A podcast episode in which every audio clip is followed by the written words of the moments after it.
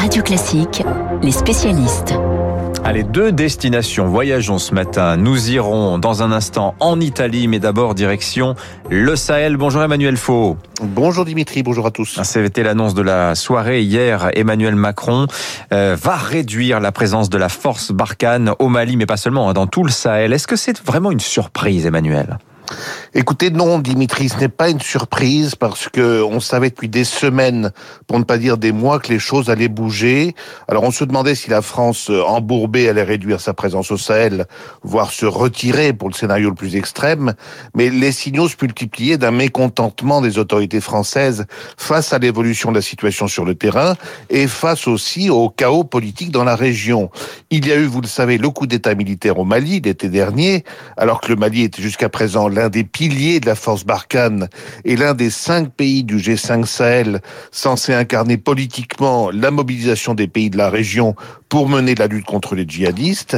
Il y a eu les événements du Tchad avec la mort du président Déby, remplacé du jour au lendemain par euh, son fils général, processus assez peu démocratique qui a beaucoup agacé Emmanuel Macron alors que le Tchad jouait également un rôle clé dans la force Barkhane en abritant notamment l'une des principales bases françaises.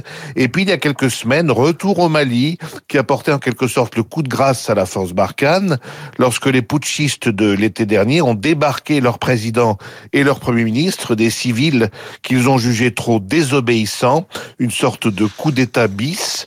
Alors je pense que la récente déclaration du ministre malien de la Réconciliation nationale expliquant que la charia, la loi islamique, pouvait s'appliquer dans certains cas, a achevé de convaincre Emmanuel Macron de tirer le rideau sur la force Barkhane telle qu'elle existait depuis 2013, ce qui ne veut pas dire que la France se retire du Sahel, car elle ne le peut pas. Le général Lecointre, chef d'état-major l'expliquait récemment dans un entretien au Figaro. De même que Barkhane a succédé à Serval, eh bien, il y aura forcément autre chose après Barkhane. D'ailleurs, Emmanuel Macron parle d'une transformation de la présence tricolore dans la région. Oui, ça veut dire qu'il va y avoir un changement de stratégie et d'implication des forces françaises au profit des armées locales du Sahel. Euh, le président parle de la mise en œuvre d'une alliance internationale, car en fait, il s'agit pour Paris de placer les gouvernements de la région face à leurs responsabilités et de dire notamment aux Maliens qu'ils ne peuvent pas prétendre combattre les djihadistes d'un côté et en même temps laisser euh, Al-Qaïda se substituer en quelque sorte aux institutions du pays dans les villes et les villages, il faut quand même un minimum de cohérence. Alors on ne sait pas s'il va y avoir une réduction importante des effectifs de Barkhane, qui sont actuellement de 5100 militaires, mais ce nombre sera probablement revu à la baisse et certaines bases fermeront. Emmanuel Macron a dit qu'il préciserait le nouveau cadre de la présence française vers la fin juin ou début juillet, le temps d'un travail de concertation et de coordination avec les pays du G5 Sahel, qui sont d'ores et déjà prévenus que la France n'a plus l'intention de monter seule en première ligne, la fleur au fusil. Merci Emmanuel Faux. Du Sahel, direction maintenant le sud de l'Europe. Bonjour Alexis Garklins. Bonjour Dimitri. Des nouvelles de l'Italie ce matin. Mario Draghi en a pris les rênes il y a 4 mois à peu près. 118 jours. 118 jours. Les Italiens l'adorent, mais vraiment. Euh, quel est son bilan à, ce stade? Est-ce qu'on peut reparler d'un rebond italien, Alexis? Il y a une forme de rebond italien, au sens où un, vent d'optimisme, en tout cas une brise d'optimisme, qui souffle sur le pays, et notamment sur le Palazzo Chigi, vous savez, le siège de, de la présidence du Conseil des ministres italiens. Euh, d'abord parce que la situation sanitaire s'est euh, vraiment beaucoup améliorée. Ils sont à 2000 cas par jour. Ils sont, euh, les Italiens sont à 2000, 2000 cas par jour. 50% de la population a été reçu une primo, primo injection. Deuxièmement parce que après avoir connu l'une des pires récessions du monde en 2020 avec un recul du PIB de, de 8,9%, donc plus encore que la France, eh bien les dernières nouvelles économiques sont plutôt positives. Les derniers chiffres de, de PIB montrent que ont été revus à la hausse et montre que 2021 devrait être une année de croissance à au moins 4%, notamment grâce à un très bon mois d'avril. Mhm. C'est normal en même temps. L'Italie est une très grande puissance industrielle. Ça, c'est la deuxième puissance industrielle d'Europe, après l'Allemagne. Troisième puissance économique, mais deuxième industrielle, devant la France. Donc, le pays bénéficie de la reprise mondiale. Mhm. Et puis, c'est aussi le premier bénéficiaire de ce fameux plan de relance qui commence à voir le jour. Plan de relance de 750 milliards d'euros, on sait au total, dont l'Italie devrait recevoir environ 30%. Mhm. Donc, euh, sur l'ensemble des pays de l'Union européenne. Et ça se traduit notamment par de l'investissement dans les infrastructures, on va les voir arriver, mais aussi dans la modernisation de l'État italien.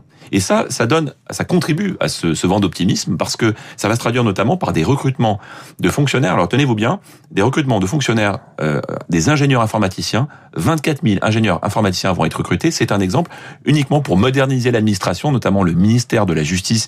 La justice italienne est encore plus lente que la justice française. Et, et c'était un critère très important pour l'attractivité du pays. Est-ce qu'il y a une méthode Draghi, puisque l'homme est très populaire à Bruxelles, mais à l'intérieur du pays, je le disais, il est populaire. Est-ce que ça tient à une façon particulière de gouverner? Il a un style, il y a un style et une méthode. Il a un style qui plaît beaucoup aux Italiens. C'est un Romain de grande éducation, qui a un langage, un lexique euh, raffiné, euh, qui se place volontairement au-dessus de la mêlée, euh, qui est quelqu'un de calme et de très pragmatique. Ça, c'est pour le style.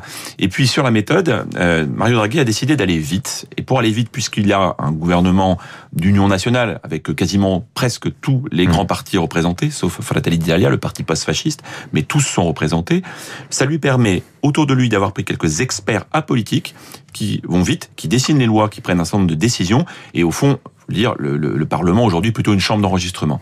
Pour l'instant, les Italiens sont, très favorables à ce mode de, gestion, et en plus, ils sont très fiers parce que comme Mario Draghi bénéficie d'une renommée internationale, et on le voit notamment au G7, devinez qui, avec qui le président Biden va passer un petit moment en bilatéral, Mario Draghi, ça renvoie une image aux Italiens très très favorable, très positive, et ça fait du bien pour un pays mmh. qui, euh, qui doute beaucoup de lui. Il y a un peu un petit côté démocrature en ce moment, c'est vrai, vous avez raison de le souligner.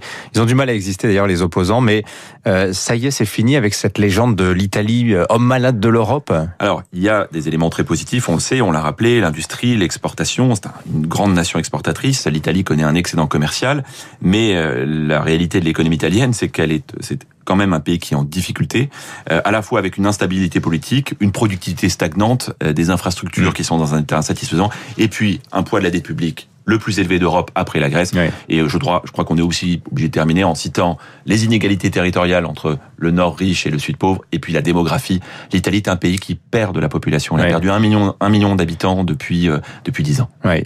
Il y a une grande réforme fiscale hein, qui est dans la tête de Mario Draghi. Ça, c'est un gros sujet parce qu'alors, il paraît que l'administration fiscale italienne, c'est pas mal non plus. Merci Alexis Karklin, c'est votre éclairage matin sur l'Italie. Dans un